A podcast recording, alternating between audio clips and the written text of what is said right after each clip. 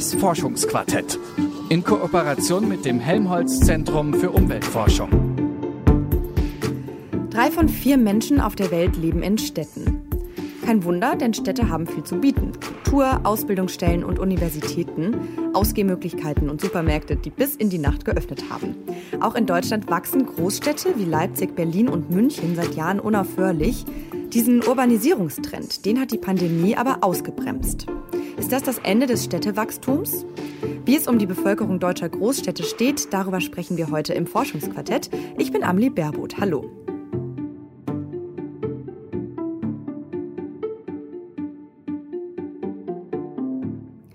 Die Pandemie, die ist in allen Lebensbereichen spürbar und auch in der Stadtentwicklung. Forscherinnen und Forscher vom Helmholtz-Institut für Umweltforschung in Leipzig haben die Einwohnerzahlen der 15 größten deutschen Städte untersucht.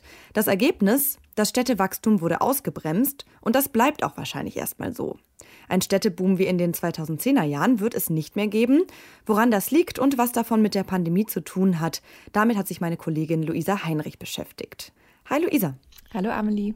Also ich weiß nicht, wie es dir in Leipzig ging, aber ich ähm, fand es letztes Jahr schon plötzlich irgendwie nicht mehr so toll, in einer Großstadt wie Berlin zu leben, weil ja auch einfach so die ganzen positiven Seiten weggefallen sind. So halt ins Restaurant, ins Café gehen, Konzerte, Museen besuchen, im Club feiern, spontan mal ins Kino.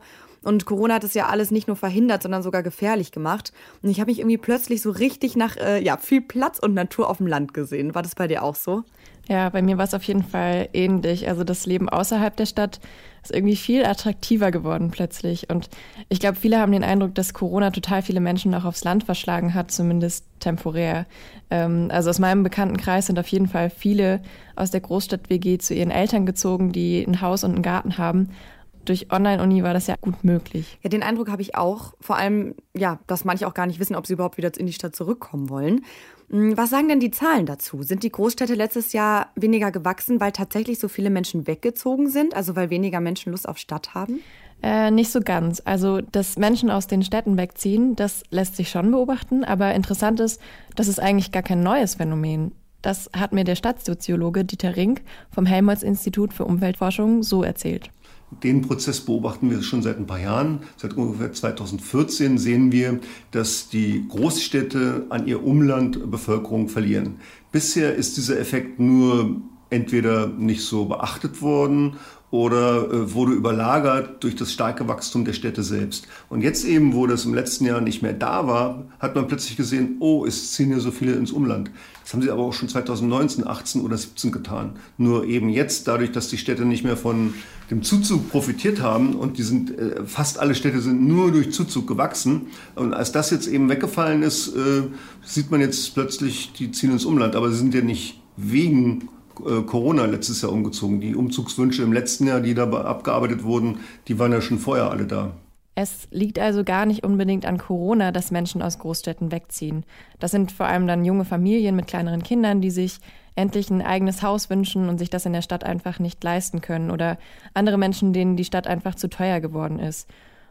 Das ist aber jetzt nichts Neues, das fällt einfach mehr auf. Vorher ist es nicht so ins Gewicht gefallen, weil immer noch viel mehr Menschen in die Städte hingezogen sind als weggezogen. Mhm. Das heißt also, der Trend aus der Großstadt wegzuziehen ist gar nicht durch die Pandemie ausgelöst worden. Aber trotzdem kann man im Allgemeinen feststellen, dass das Städtewachstum letztes Jahr ausgebremst wurde. Was sind denn dann die Gründe dafür? Ja, also in dem O-Ton gerade klang das ja schon so ein bisschen an, dass Großstädte wie Leipzig, München und Berlin aber überhaupt so viel wachsen konnten, das lag vor allem an den Menschen, die zugezogen sind. Oft waren das jetzt Fachkräfte aus dem Ausland.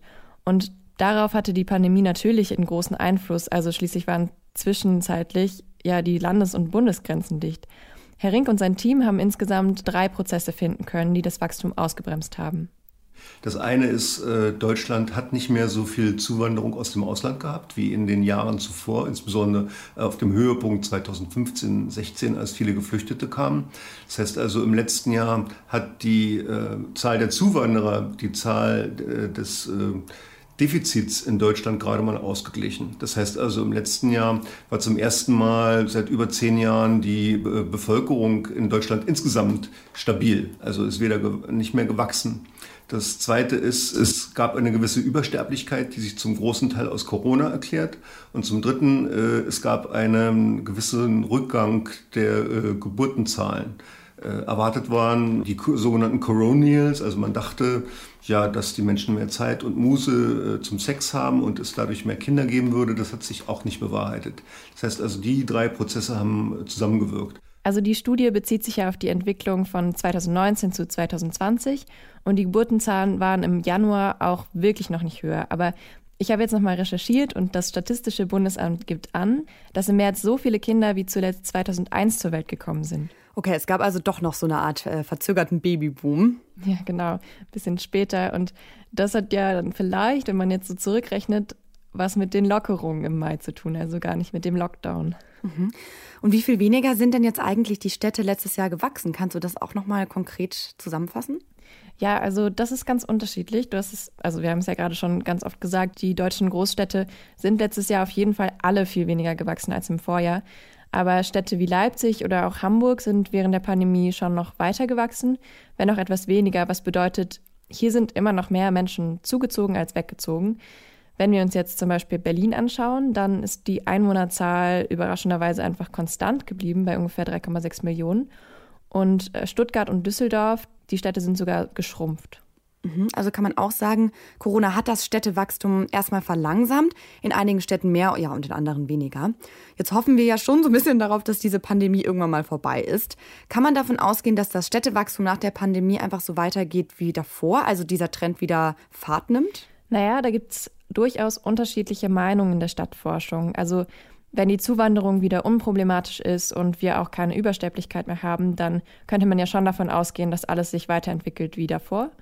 Aber das Team um Herrn Rink ist schon der Meinung, dass Corona sich trotzdem nachhaltig auf das Städtewachstum auswirken wird und eher zu einer Trendwende führt. Ja, es wird einen Effekt geben, denken wir auch, einen gewissen Effekt äh, von Corona. Wir wissen jetzt nicht, wie lange Corona noch anhält, wie sich dieses Jahr oder auch nächstes Jahr gestalten wird. Aber äh, während Corona im letzten Jahr, auch in diesem Jahr, haben eigentlich viele die Erfahrung gemacht, dass man auch ganz gut von zu Hause arbeiten kann. Sowohl jetzt Mitarbeiterinnen und Mitarbeiter als auch jetzt die äh, ja, Unternehmensleitungen oder von Institutionen und so weiter und so fort. Also vielfach war das eben äh, machbar.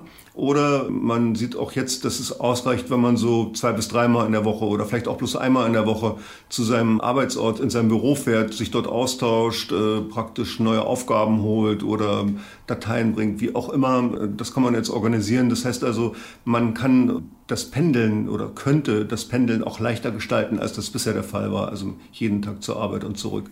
Also was ich hier noch ergänzen kann, das Bundesamt für Sicherheit in der Informationstechnik hat mal eine repräsentative Umfrage zu dem Thema Homeoffice gemacht und ist zu dem Ergebnis gekommen, dass vor Corona 25 Prozent zumindest teilweise aus dem Homeoffice gearbeitet haben und jetzt sind es etwa 64 Prozent, also mehr als doppelt so viel.